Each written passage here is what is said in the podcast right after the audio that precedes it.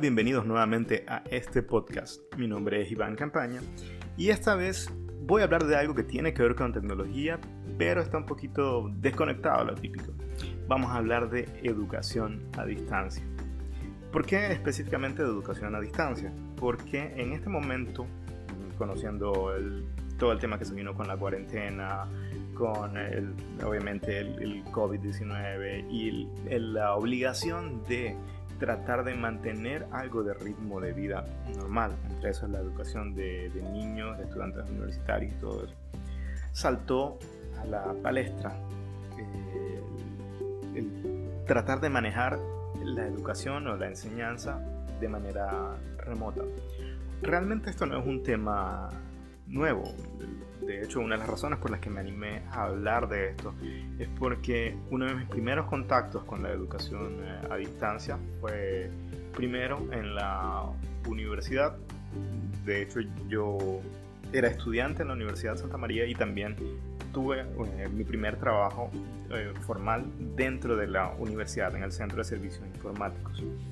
Y creo que era aproximadamente año 2000 o 2001 aproximadamente, que llegó un, nuevo profesor que luego se convertiría también en el eh, director de, carrera y finalmente en un entrañable amigo, el doctor Christian Stein.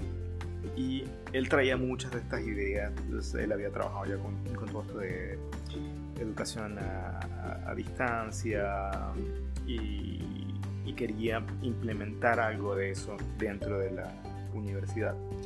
Entonces, como parte del equipo del Centro de Servicios Informáticos, me asignaron a mí para que me hiciera cargo de, de las solicitudes que él tenía.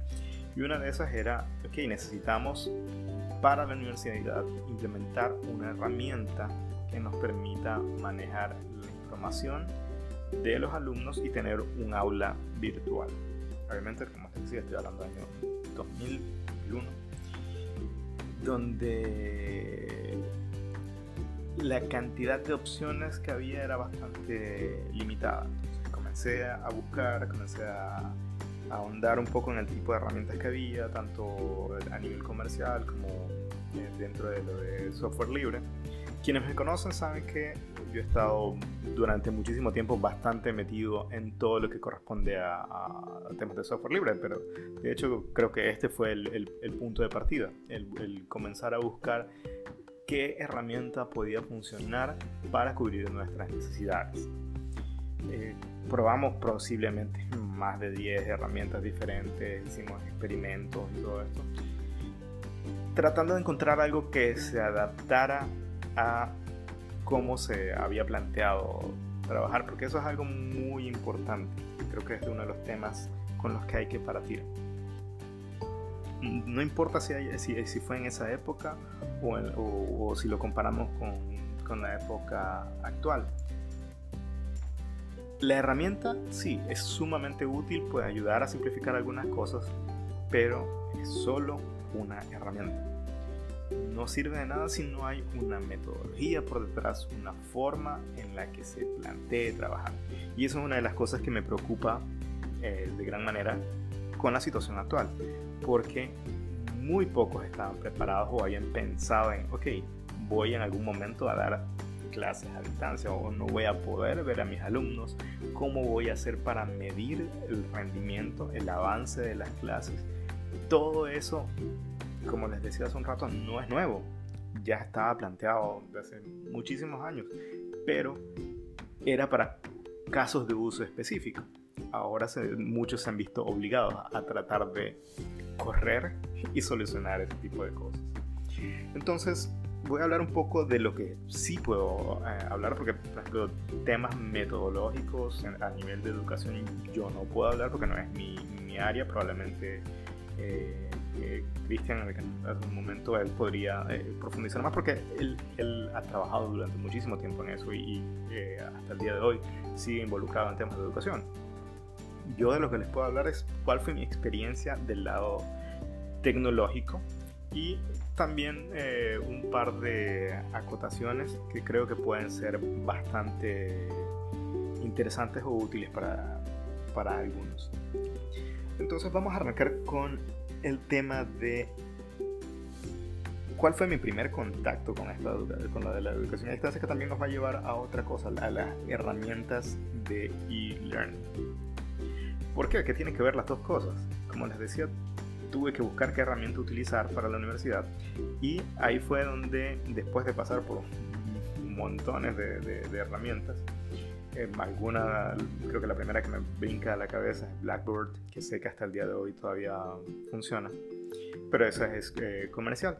La que nosotros terminamos utilizando se llamaba LearnLoop y es una herramienta, o era más bien una herramienta que nos permitía montar espacios de trabajo para eh, los estudiantes, teniendo uno separado para cada clase, donde podían tener sus espacios de conversación, podían subir sus trabajos, ver las tareas eh, siguientes, eh, realizar quizzes, o sea, evaluaciones de, preguntas, de respuestas múltiples. Eran la, cubrían la mayor parte de las necesidades que teníamos. Aunque lo que siempre, y creo sigue siendo bastante importante, es el tema de cómo medir la, la interacción. Uno de los factores eh, determinantes, aparte de que en, esa época fue la, herramienta que encontramos que se ajustaba más a, las necesidades que teníamos, es que era un proyecto de, de código abierto, open source eso nos daba la ventaja de poder tener acceso al código fuente y hacerle modificaciones, hacerle mejoras o cambios. Una vez que dentro de la universidad comenzamos a hacer algunos, algunos cambios eh, que eran principalmente para mejorar la experiencia, afinar ciertos temas dentro del, uso diario de, esta herramienta, pensé en por qué no retribuir a la comunidad. decir, okay, me, comencé a ver las discusiones que tenían otras universidades que estaban utilizando la misma herramienta en otros lugares y dije, ok, miren, eh, muchas de estas cosas que ustedes ya pidieron las implementé, las incluí dentro de la herramienta, si quieren, utilícenlas. Fue de esta forma que terminé estando en contacto con el equipo original de desarrollo de, esta herramienta y me invitaron a formar parte del equipo fue una, una, experiencia bastante interesante el trabajar con, esta, con, estas personas, porque era, era, un proyecto que nació en Suecia y de la misma forma había nacido como un proyecto universitario. Algo sumamente importante y, y, vuelve a conectarse con lo que comentaba hace un momento sobre la parte metodológica.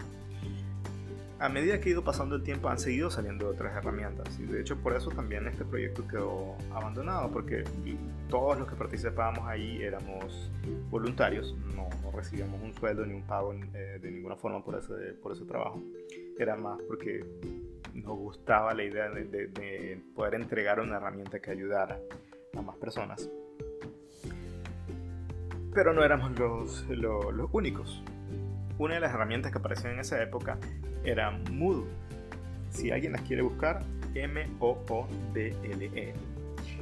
Esta herramienta sirve igual para manejar todo lo que se refiere a educación a distancia, pero tiene una característica bastante específica, o por lo menos que a mí me llamó la, la atención, y es que esta herramienta nació de una tesis doctoral. Entonces, volvemos al tema que, comentaba al principio. Esto nació de una metodología donde en esta tesis doctoral decían, así es como yo propongo eh, que se debe manejar todos los temas de educación a distancia, o por lo menos los casos que estaba analizando específicamente en esa, en esa tesis. Y para soportar la tesis se creó Moodle.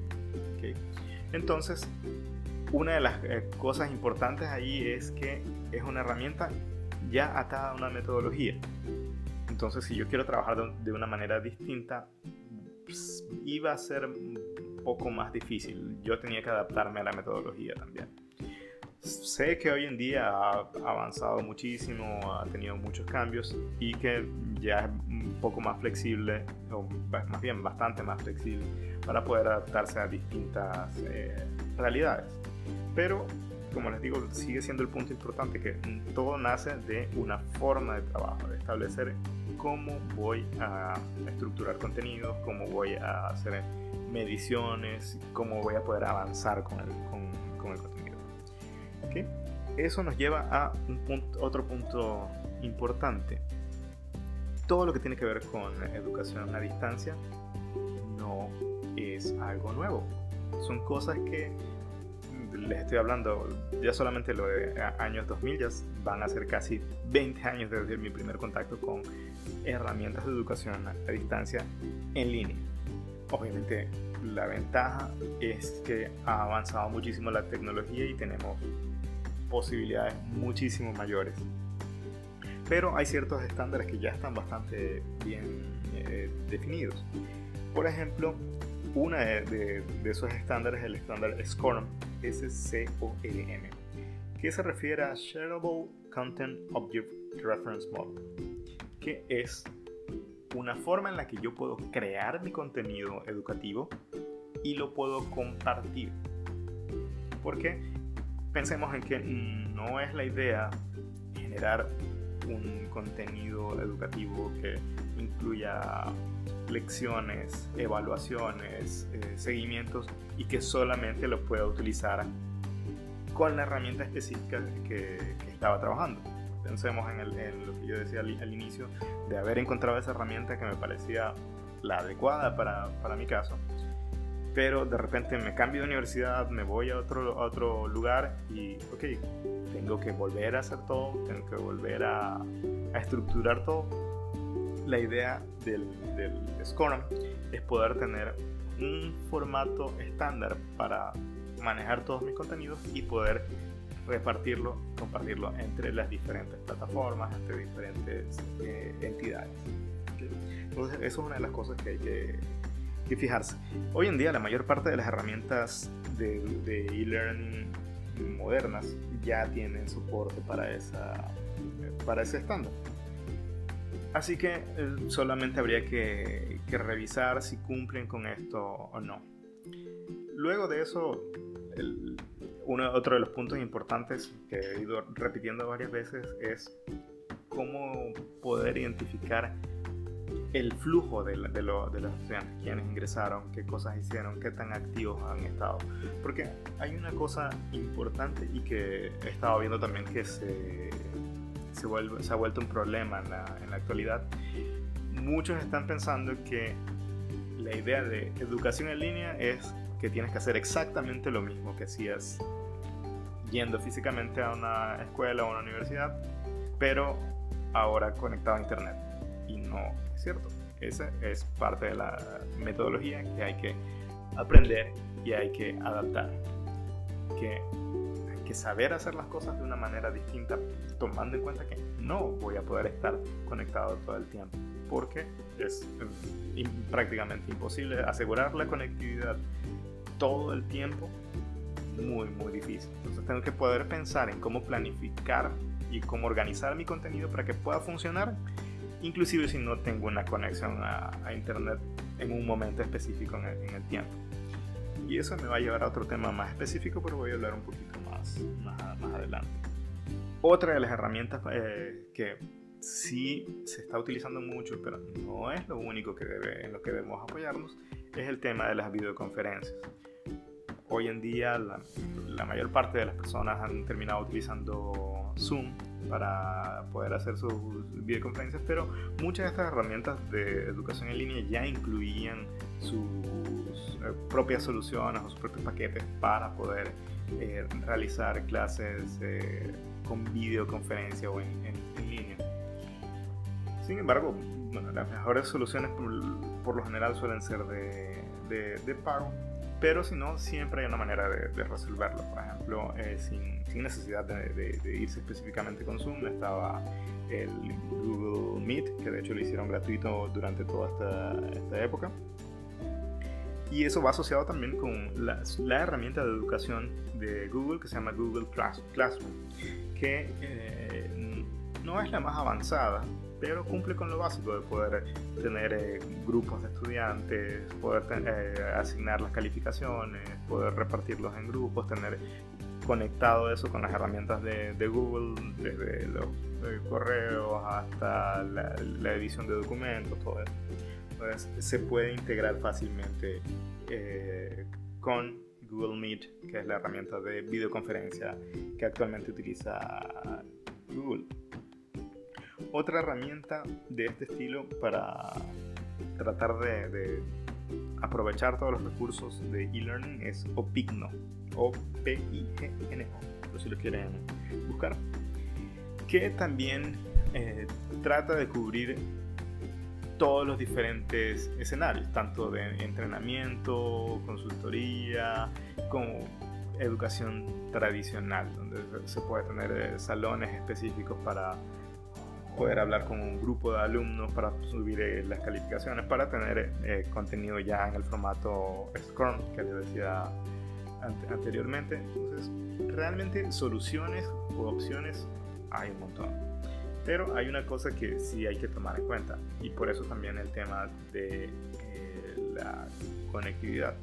Cualquiera de estas herramientas va a tener limitaciones en cuanto a la cantidad de personas que puedan estar en línea al mismo tiempo. Porque eso consume recursos, consume lo que se conoce como ancho de banda, que es la capacidad de lectura o de transmisión de, información desde un servidor hacia los eh, usuarios, los clientes, que en este caso vendría a ser cada una de las computadoras eh, que están tratando de acceder a esos recursos.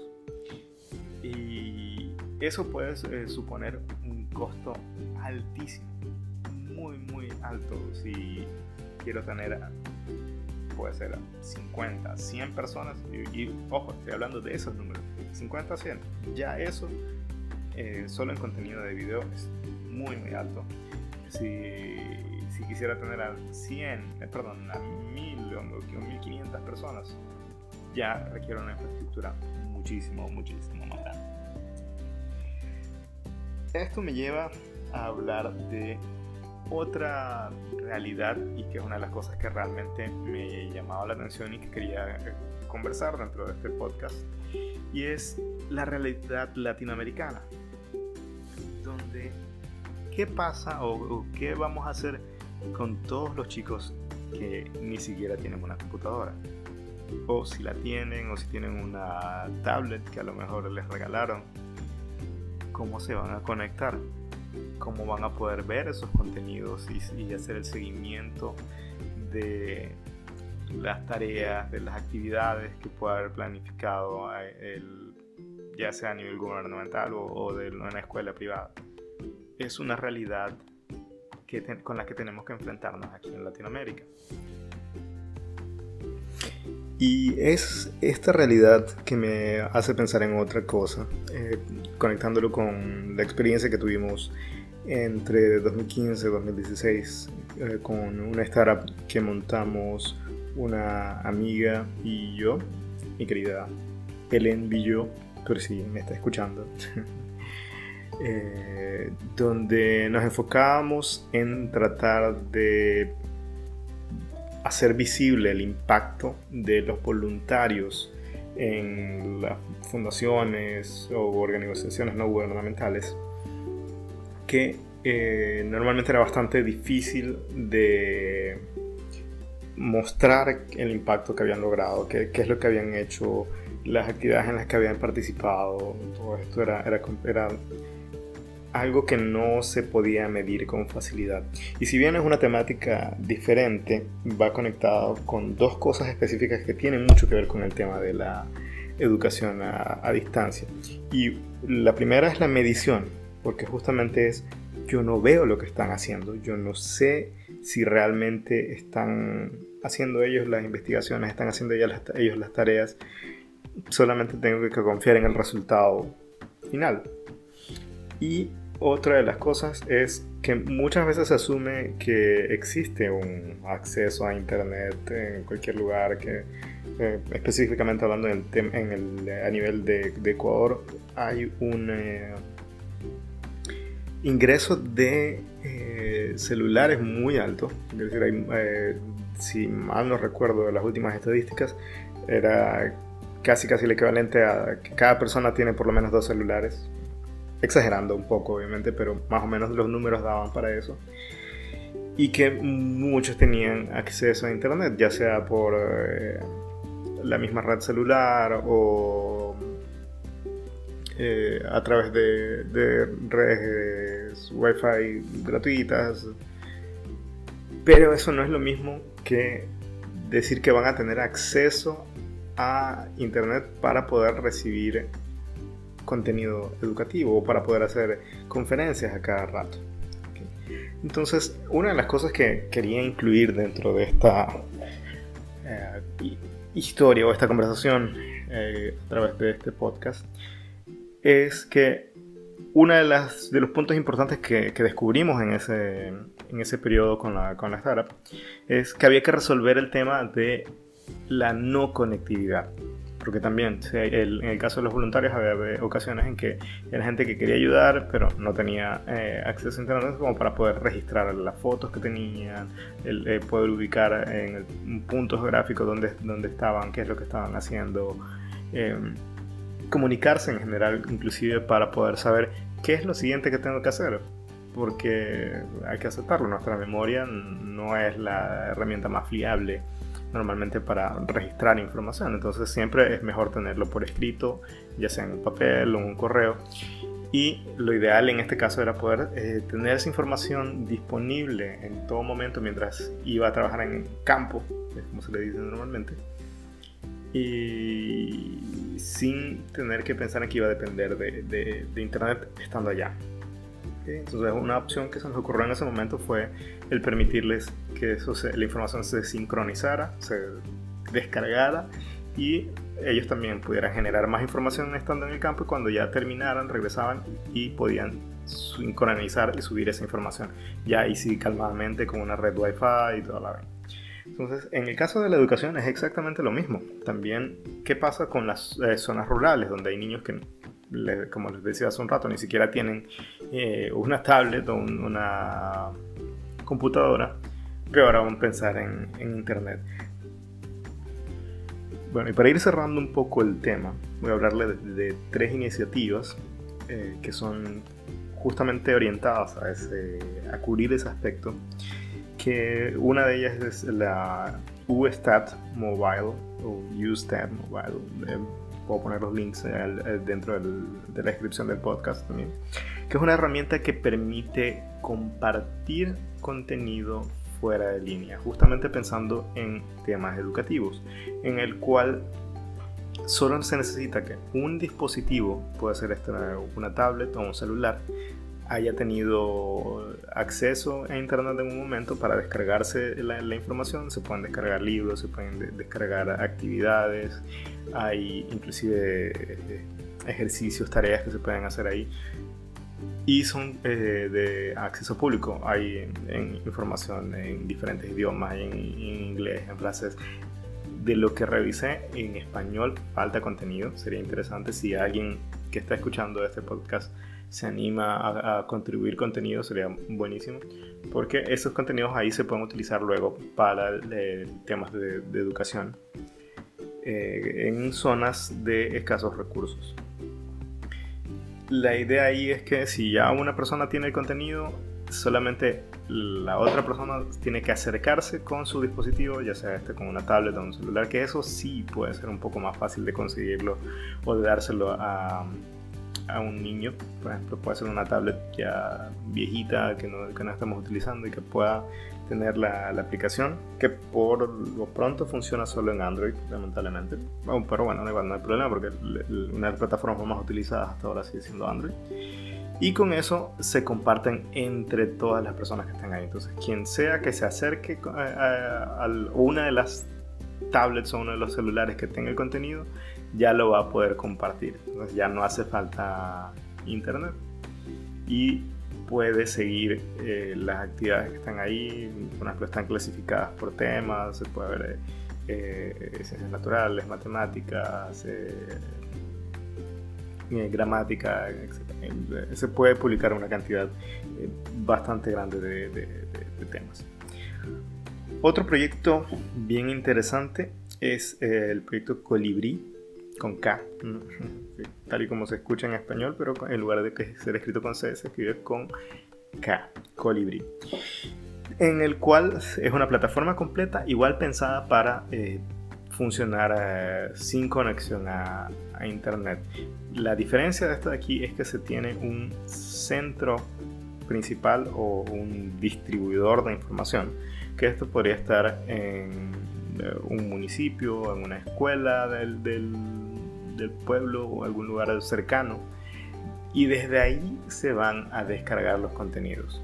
Entonces no necesitan tener acceso externo a internet, solo necesitan conectarse a esa red de, de, la escuela, del municipio, como les, comentaba. Y se puede ir actualizando de esa forma. los profesores lo único que necesitan hacer es dedicarse a publicar la información eh, constantemente de qué es lo que tienen que ir haciendo y los chicos simplemente ir, descargándose las nuevas cosas que van, los nuevos contenidos que van a ir apareciendo. Y finalmente una iniciativa que, se, que nació después de lo del proyecto OLPC. Si alguna vez alguien lo escuchó, era el proyecto One Laptop Per Child, que era la idea de tratar de desarrollar eh, prototipos de computadoras de muy muy bajo costo, eh, si la memoria no me falla. La idea era tener computadoras de menos de 100 dólares, una vez más para eh, donarlas o para poder darlas a, las escuelas o a los niños de escasos recursos. De hecho, la idea era poder hacer que cuando cualquiera de nosotros si quería comprarse una, pagaba creo que eran los 200 dólares para que con eso me den una a mí y la otra se la regalaban a un niño de escasos recursos. Fue un proyecto bastante interesante, pero al final de cuentas eh, no rindió frutos. Fue terminado el proyecto, no, no se vio eh, los efectos que esperaban en eh, la, la, la, población principalmente. De hecho, dentro del sitio del proyecto RUMI, R-U-M-I-E, que se considera como una especie de sucesor de lo que quiso ser el proyecto eh, One Laptop Per Child, eh, decían que uno de los eh, efectos negativos de, que, dejó, o estos mal, sabores que dejó este proyecto es cuando hicieron una implementación bastante grande y, costosa en Perú y al final llegaron a darse cuenta que realmente los estudiantes que llegaron a tener esos dispositivos no mostraron ningún, ninguna ganancia significativa, ya sea en matemáticas o en, o, en, o en, lectura, en comparación a los estudiantes que no tenían acceso a estas herramientas tecnológicas. Eso vuelve a hacer énfasis y eh, especialmente en esta época, como he dicho varias veces a lo largo del, podcast, no es importante o no es lo más importante la herramienta, sino la metodología, el contenido y cómo hagamos llegar esa información a, a los estudiantes. En este caso el proyecto Rumi está tomando una iniciativa distinta, un, enfoque distinto. En lugar de tratar de generar un dispositivo específico, eh, construido especialmente para, para esto, decir, ok, ¿por qué no le sacamos provecho a lo que ya tenemos? Y en este caso ellos están pensando, perdón, montaron ya todo un sistema de funcionamiento en base a las tablets de bajo costo porque es algo que se puede conseguir fácilmente.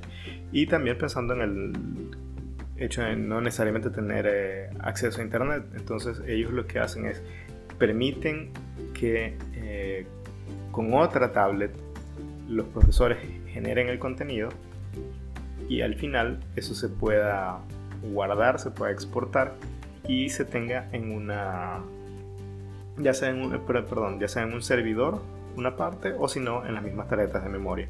Luego eso ahí se aglutina, se, concentra y se pasa a cada una de las tarjetitas de memoria que se puede repartir a los alumnos. Entonces, hacemos una analogía, es una forma de convertirlo en mi nueva mochila escolar, donde ahí está todo mi contenido. Cada tarjetita es las cosas que voy a ver durante este año, o bueno, quizá exagerando el año, puede ser este, este mes, sin necesidad de que yo tenga que estar conectándome otra vez a internet o buscando cómo hacerlo y poder ahí tener también ya las herramientas para, para seguimiento, para calificación automática, permitiendo así que por lo menos si no se puede tener la experiencia completa de educación en línea, se pueda también tener acceso a material eh, educativo que va a ser eh, sumamente importante para poder cubrir las zonas donde no hay acceso a, internet y no va a haber fácilmente. Eh, es uno de los grandes retos durante esta época porque hay que quitarse de la cabeza la idea de que todo el mundo tiene internet, todo el mundo tiene un computador. Hay que buscar maneras alternativas de hacer que esa información llegue y puede ser que eso implique ni siquiera con eh, la tecnología que conocemos, a lo mejor hay que pensar en, otras eh, opciones.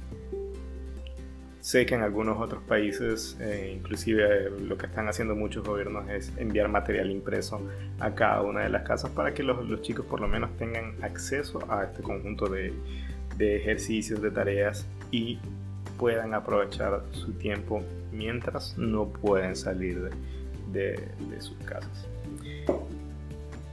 Por ahora esto es todo lo que tenía para, conversar realmente sobre el tema de educación eh, a distancia en línea. Como les decía, hay muchísimo, muchísimo de lo que hablar. Em, podría ser interesante que en una siguiente ocasión pueda invitar a algunos de, de mis amigos que están mucho más empapados del, tema y podamos eh, tener una conversación más enriquecida al respecto. Pero por lo pronto nos estamos viendo hasta la siguiente.